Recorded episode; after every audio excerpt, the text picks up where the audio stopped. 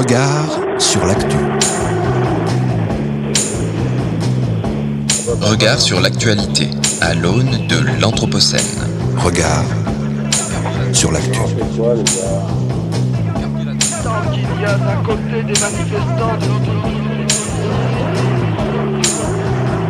Nous n'en sortons pas. Bonjour à toutes et à tous. Nous avons appris il y a quelques jours que Patrice Pouyanné, PDG de Total Energy, l'une des 20 entreprises les plus émettrices de CO2 au monde, a été désigné président de l'association Entreprise pour l'environnement. Et oui, bienvenue sur Radio Anthropocène, je suis Florian Fompéry et aujourd'hui cette émission ainsi que l'intégralité des programmes de Radio Anthropocène se déroule en direct du lieu d'Europe à Strasbourg pour l'exposition Dessiner le droit dans l'Anthropocène produite par l'école urbaine de Lyon en partenariat avec l'Eurométropole de Strasbourg. Et cette émission s'inscrit toujours dans le cycle de programme de Radio Anthropocène porté par l'école urbaine de Lyon et Radio Bellevue Web, que l'on remercie une nouvelle fois pour leur confiance. Et c'est Jérémy Cheval qui va m'accompagner aujourd'hui pour pallier l'absence de mes camarades Emmanuel et François de Gasperi, que je salue et que j'ai hâte de retrouver en studio et en pleine forme pour les prochaines émissions. Bonjour Jérémy. Bonjour Florian. Alors aujourd'hui, on devait recevoir Jeanne Barséguian, mairesse écologi- écologiste de Strasbourg, mais elle n'a malheureusement pas pu nous rejoindre. Nous vous, propo- nous vous proposerons donc un coup d'œil sur l'actu au format court avec Valérie Didier, responsable de la programmation de l'école urbaine de Lyon, pour revenir sur l'événement du jour. Mais commençons cette édition de Regard sur l'actu avec le journal Anthropocène de la semaine. Regard sur l'actualité. L'information des mondes urbains, Anthropocène. Le journal Et aujourd'hui, nous ouvrons ce journal en revenant sur une vaste enquête menée par le site Reporter. Elle montre, à travers la gestion du patrimoine minier national par l'État, comment ce dernier s'est désengagé de ce qu'Alexandre Monin nomme les communs négatifs. En reprenant ce terme à Maria Mize et Veronica Benholt Thompson, il définit la notion de commun négatif en miroir de celle de commun, comme des ruines non seulement ruinées, mais également ruineuses. Si sa critique porte principalement sur le modèle économique thermo-industriel qui s'appuie sur les nouvelles technologies, il englobe également la gestion des déchets et autres sites industriels. Et à travers l'enquête de reporter, on peut voir comment l'État français se désintéresse de ces questions, Jérémy. On y découvre en effet que suite à une directive de la Commission européenne datant de 2006, les pays membres sont désormais obligés d'améliorer la gestion des déchets des industries extractives.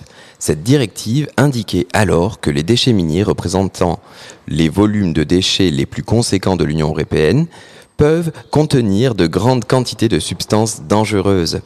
Les États sont notamment obligés de tenir un registre des sites pollués sur leur sol.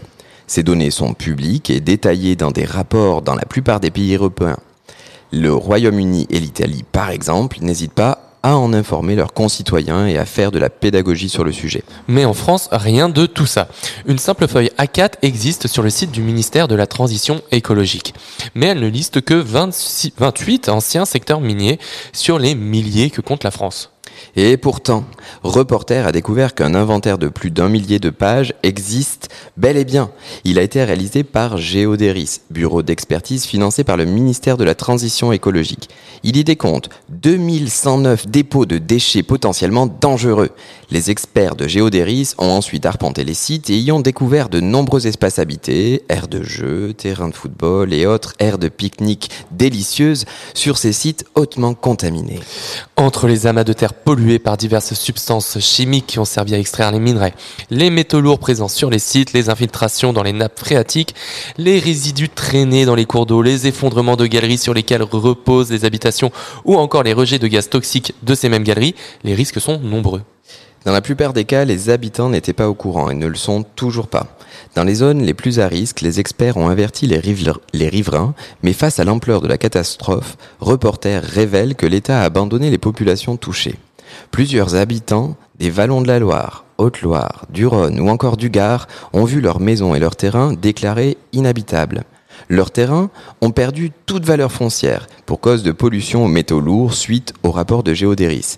Et dans la plupart des cas, l'État tente de ne pas accorder de réparation financière aux personnes qui y vivent, se contentant d'une préconisation sanitaire ou de compensation bien trop faible comparativement au niveau de pollution. Et pourtant, selon le code minier, l'État est garant de la réparation des dommages causés par une activité minière quand l'exploitant a disparu. C'est la contrepartie du droit minier en vigueur depuis le début du 19e siècle, qui permet à l'État d'exploiter le sous-sol en passant outre l'avis des propriétaires. Pour Laura Verdier, consultante en sol pollué, interrogée par Reporter, c'est la raison d'être de cette stratégie. L'État ne veut pas créer de précédent en menant des expropriations. Sinon, toutes les personnes concernées vont lever la main pour être indemnisées. Ces budgets ne sont Et on voit ici apparaître un total délaissement de la gestion de ces communs négatifs que sont la pollution des sols dans les anciennes zones minières, aux habitants eux-mêmes totalement démunis. Ils font face à ce que ce même Alexandre Monin, reprenant cette fois le physicien José Alloy, nomme des technologies zombies. Alors oui, là vous allez voir, les technologies euh, zombies désignent toutes les technologies qui ne s'inscrivent pas dans, le, dans les grands cycles biogéochimiques. Elles sont vouées à survivre sous une forme dégradée pour des durées particulièrement longues. Comme nos chers zombies, ces technologies ne vont ni mourir ni disparaître. Et pourtant, une modification du code minier a été votée avec la loi climat en août 2021. Il est censé renforcer le dispositif d'indemnisation et de réparation des dommages. Ces améliorations ne concernent que les projets miniers à venir, car oui, avec la montée des nouvelles technologies dispendieuses en minéraux, le gouvernement compte bien rouvrir des mines en France. Et c'est bien là qu'on voit apparaître les communs négatifs dans la version du concept la plus transgressive, c'est-à-dire pour répondre à un modèle économique qui ne repose que sur la croissance et le progrès technologique. En effet, nous continuons à développer à développer des artefacts physiques qui mènent à la destruction de l'habitabilité de notre planète. Aussi, Alexandre Monin nous invite à identifier, étudier et nommer ces communs négatifs, comme selon lui la 5G, le pétrole ou encore les modèles manageriaux, voire la supply chain. En d'autres termes, tous ces éléments de la technosphère, par analogie avec la biosphère, rendent l'horizon problématique. Et malheureusement, c'est un des problèmes complexes qu'on va devoir gérer en commun. En bref, cette semaine. Ce n'est un secret pour personne, il fait chaud, et cela depuis le début du mois de mai. Et si la nouvelle a pu en réjouir plus d'un, les records de température font froid dans le dos. Le mois de mai s'est ainsi classé comme le plus chaud jamais enregistré dans le pays, et le printemps 2022 est classé le troisième plus sec. Pour se faire une idée, l'indice d'humidité des sols relevé au 1er juin est habituellement celui rencontré à la mi-juillet. Et les prévisions pour l'été ne vont pas en s'améliorant, il fera chaud très chaud. On peut s'attendre à un été particulièrement sec, propice aux feux de forêt. Les projections climatiques de Météo France démontrent une augmentation du nombre de jours de vagues de chaleur. Les canicules pourraient même durer plus d'un ou deux mois dans les régions les plus chaudes, et cela quel que soit le scénario de réduction des gaz à effet de serre. La diminution des oxydes d'azote dans l'atmosphère pourrait permettre d'augmenter les rendements agricoles au point d'absorber une hausse de la population mondiale supérieure à 9 milliards d'individus. C'est ce que révèle une étude menée par l'Université de Stanford en Californie. Publiée le mercredi 1er juin dans Science Advances, elle démontre que les oxydes d'azote, générés principalement par le transport routier et l'industrie lors de combustion à haute température, nuisent fortement à la productivité agricole. En plus de causer des problèmes respiratoires chez l'homme et d'être la cause des fameuses pluies acides, l'oxyde d'azote, par sa toxicité, détériore les cultures sur le plan chimique directement. Et indirectement, sa combinaison avec l'ammoniac ou le dioxyde de soufre peut former des aérosols qui réfléchissent le rayonnement solaire, diminuant la quantité de lumière accessible aux plantes. Il facilite également la formation d'ozone en atmosphère basse, un gaz toxique pour les plantes. L'Irak suffoque sous les tempêtes de sable. Le pays est l'un des moins couverts de végétation au monde avec seulement 1,9% du territoire végétalisé et il n'arrive plus à retenir la progression du désert. Il voit les tempêtes de sable se multiplier aux abords des villes. L'une des solutions à ce problème serait la création de couronnes végétales autour des agglomérations. Mais la pauvreté, extrême pardon, de la population pousse les pouvoirs publics, déjà peu dotés, à investir dans d'autres secteurs. On le sait, fumer, c'est mal.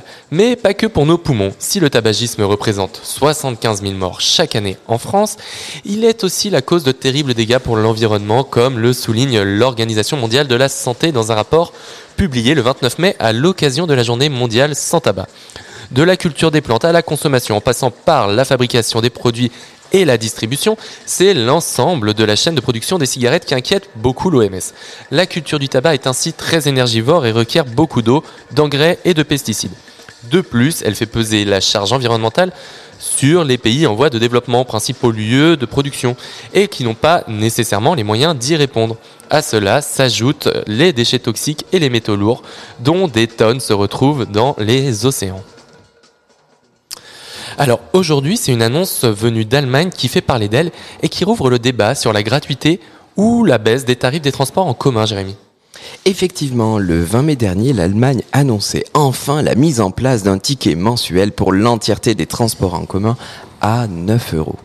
Ainsi, depuis la fin du mois dernier, tous les voyageurs peuvent emprunter les transports en commun, que ce soit les réseaux urbains ou encore les trains régionaux, à un prix défiant toute concurrence. Seuls les trains grande distance et les intercités sont exclus du programme prévu pour trois mois.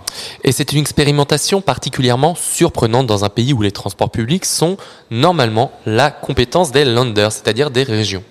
Le point de départ de cette décision repose sur la lutte contre une inflation galopante en Allemagne.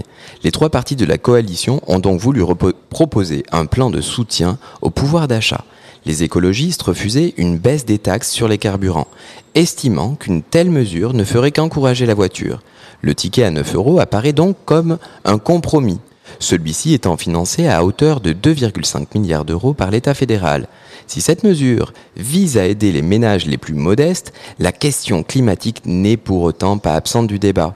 Les Verts espèrent un report intermodal de la part de certains automobilistes vers les transports en commun c'est-à-dire un changement des pratiques des utilisateurs de voitures pour utiliser à la place les transports publics, n'est-ce pas Florian Et oui, et le dispositif s'annonce prometteur puisque début juin, plus de 7 millions de tickets avaient été écoulés et la fréquentation des trains était déjà en hausse. Une bonne nouvelle donc au même moment où la SNCF décide de supprimer son pass jeune TER en France.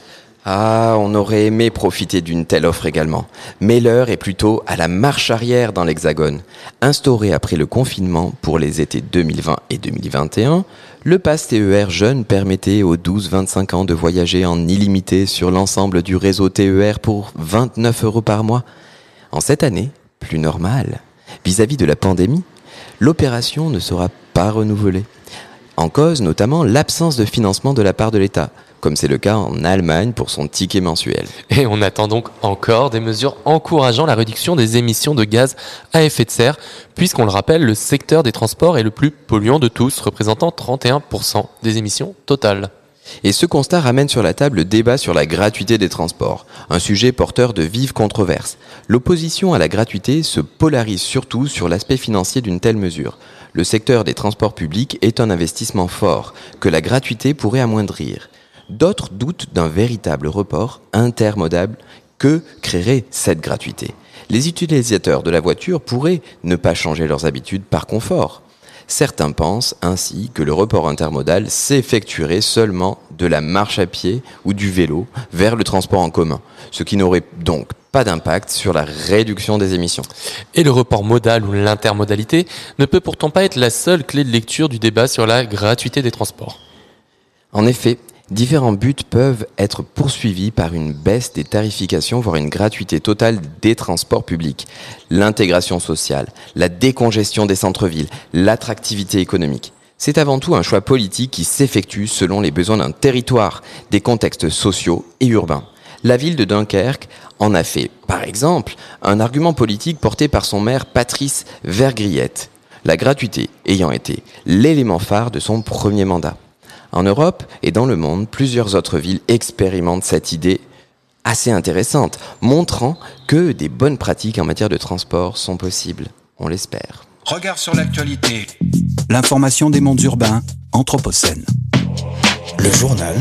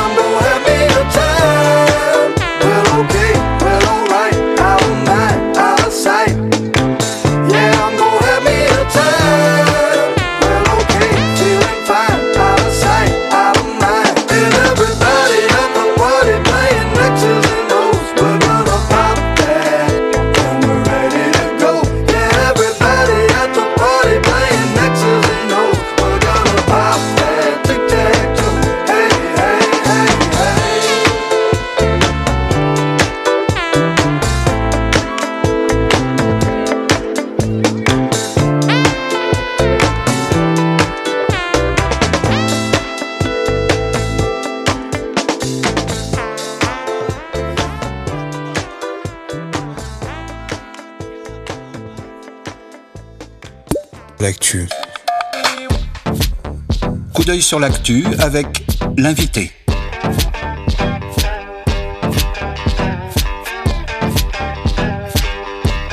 Coup d'œil sur l'actu avec l'invité. L'invité des regards. Et nous sommes de retour en direct du lieu d'Europe à Strasbourg pour l'exposition Dessiner le droit dans l'Anthropocène, produite par l'école urbaine de Lyon en partenariat avec l'Eurométropole de Strasbourg. Et je suis en compagnie de Valérie Didier pour son coup d'œil sur l'actu.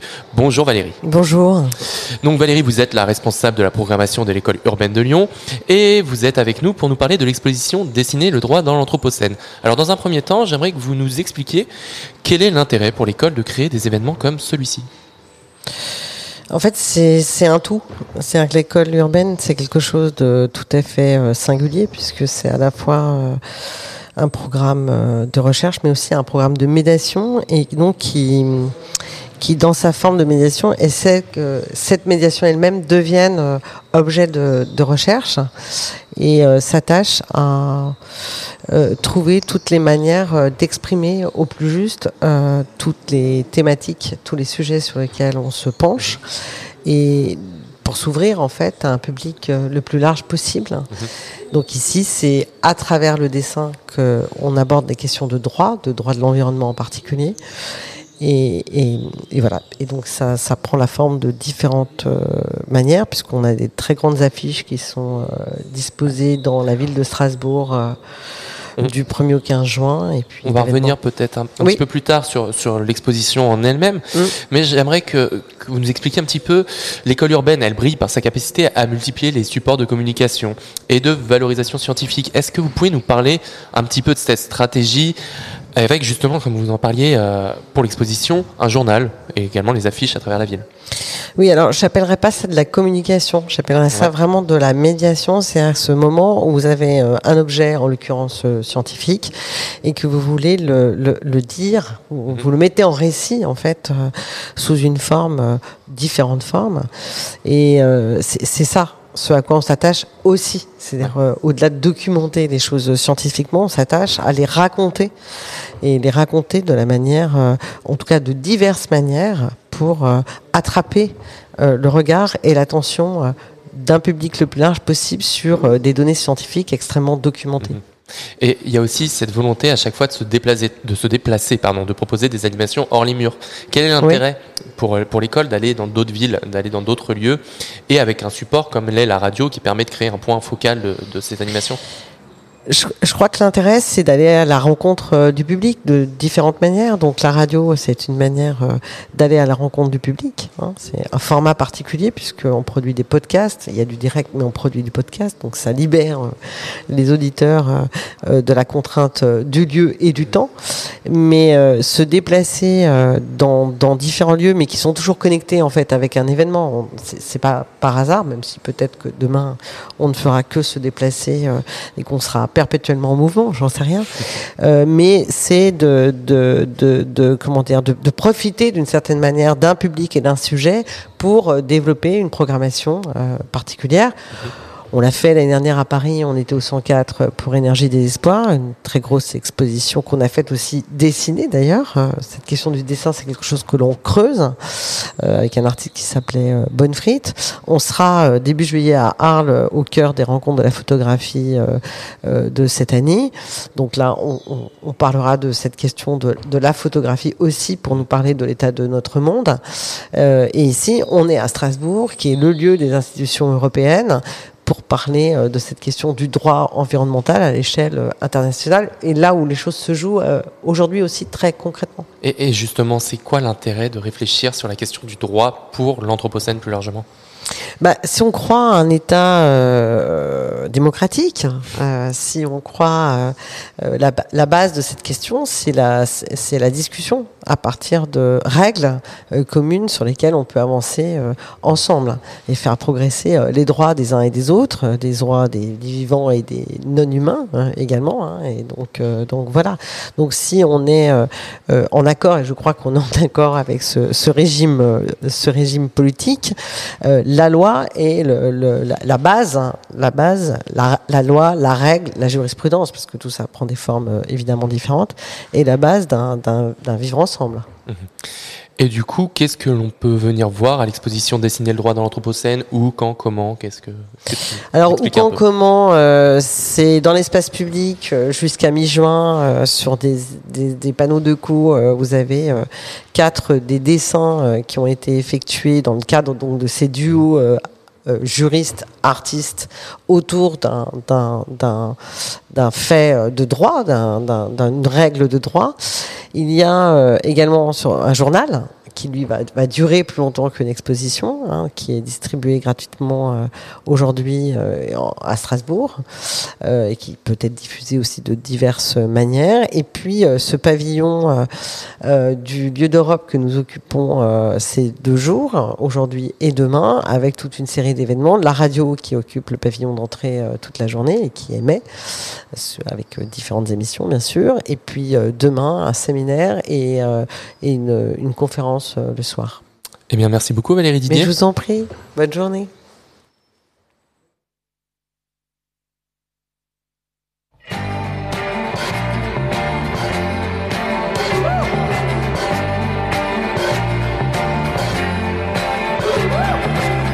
Vous avez lu l'histoire de Jesse James? Comment il vécut? Comment il est mort?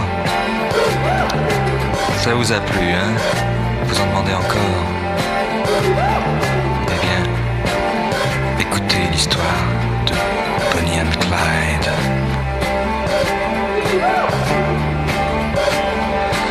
Alors voilà, Clyde a une petite amie. Elle est belle et son prénom c'est Bonnie, À eux deux, ils forment le gang Barrow. Bonnie Parker, est Clyde Barrow. Bonnie and Clyde. Bonnie and Clyde. Moi, lorsque j'ai connu Clyde autrefois, c'était un gars loyal, honnête et droit. Il faut croire que c'est la société m'a définitivement abîmé. Bonnie and Clyde. Bonnie and Clyde. Qu'est-ce qu'on n'a pas écrit sur elle et moi? On prétend que nous tuons de sang-froid. C'est pas drôle, mais on est bien obligé. De faire taire celui qui se met à gueuler. Bonnie and Clyde. Bonnie and Clyde. Chaque fois qu'un policeman se fait buter, Qu'un garage ou qu'une banque se fait braquer. Pour la police, ça ne fait pas de mystère. C'est signé Clyde Barrow, Bonnie Parker, Bonnie and Clyde. Bonnie and Clyde. maintenant, chaque fois qu'on essaie de se ranger, De s'installer tranquille dans un meublé. Dans les trois jours, voilà le tac tac tac. Des mitraillettes qui reviennent à l'attaque. Bonnie and Clyde. Bonnie and Clyde. Un de ces quatre, nous tomberons ensemble. Moi je m'en fous, c'est pour Bonnie que je tremble. Quelle importance qu'il me fasse la peau. Moi, Bonnie, je tremble pour Clyde Barrow. Bonnie and Clyde. Bonnie and Clyde. De toute façon, il ne pouvait plus s'en sortir. La seule solution, c'était mourir. Mais plus d'un les a suivis en enfer. Quand sont morts Barrow et Bonnie Parker, Bonnie and Clyde. Bonnie and Clyde.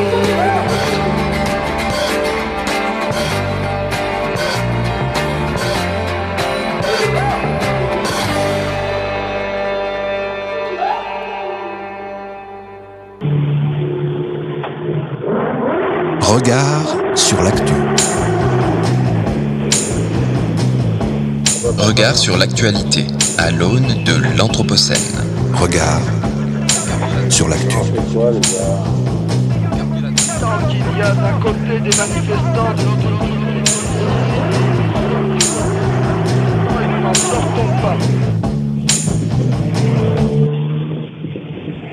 Et merci à toutes et à tous de nous avoir suivis. Ne bougez surtout pas. Aujourd'hui, Radio Anthropocène est donc en direct du lieu d'Europe à Strasbourg pour une journée spéciale droit dans l'Anthropocène. Et vous retrouverez à 14h On the Other Side of the World avec Claudia De Vint animé par Natalia Kobilars. Demain, la santé à 14h30 par Juliette Michel. Sciences dessinées avec Sophie Fernandez à 15h. Le quart d'heure de l'art avec Joanne Riva à 15h30. Et des entretiens anthropocènes de François Zint et du juge Mathias Gu- à 16h et 17h. Les fameux sons anthropocènes de Yindra Kratokville à 18h. Et on terminera la journée à 18h30 avec un mercredi de l'Anthropocène dont le thème sera créativité, droit et Anthropocène. Mais tout de suite, c'est Valérie Didier qui reste derrière le micro en compagnie de Jérémy Cheval pour habiter ici le monde. De quoi allez-vous nous parler? Alors, on va parler de deux sujets, mais qui ont peut-être euh, très probablement des rapports, et je suis à peu près convaincue qu'avec mon ami Jérémy Cheval, nous allons en trouver. Nous allons euh, parler des, lieux, en fait, des espaces où c'est euh, les lois, partout dans le monde, et puis nous allons parler d'un lieu, euh, alors euh, totalement différent, mais peut-être pas si différent, qui est le Taj Mahal au nord Mhm. de l'Inde. En effet, nous avons le plaisir de recevoir Els Reiners, qui habite à Mumbai et qui nous a fait le plaisir de venir jusqu'ici à Strasbourg pour un interview sur cette affaire de pollution du Taj Mahal, qui est une architecture très emblématique. Et juste, je voudrais euh, prévenir, euh, chers auditeurs, deux, petites, euh, deux petits changements. Le premier, c'est que malheureusement, demain la santé a dû être annulé à la dernière minute. Et le deuxième petit souci, c'est que normalement nous avions euh, le plaisir de recevoir la mairesse Jeanne Barséguian à l'instant et nous devions avoir une, euh, une magnifique échange sur la question de l'Europe et euh, de, leur travail à la métropole en lien avec le droit, en lien avec l'environnement, etc. Mais malheureusement, elle n'a pas pu se déplacer et s'excuse. Donc à la place, nous allons vous mettre une sélection musicale concoctée par Robert Lapassade, bien sûr notre grand programmateur musical j'espère, ravira vos oreilles jusqu'à 14h. Grand moment d'habiter ici et le monde. Jusqu'à 13h. C'est à 13h que nous allons voyager avec vous dans Habiter ici et le monde. Merci beaucoup Valérie, merci beaucoup Jérémy. Merci à tous de nous avoir suivis. Vous pouvez nous retrouver en podcast sur son déclat ainsi que et ainsi que toutes les émissions de Radio Anthropocène sur Deezer et Spotify. Bonne journée à tous.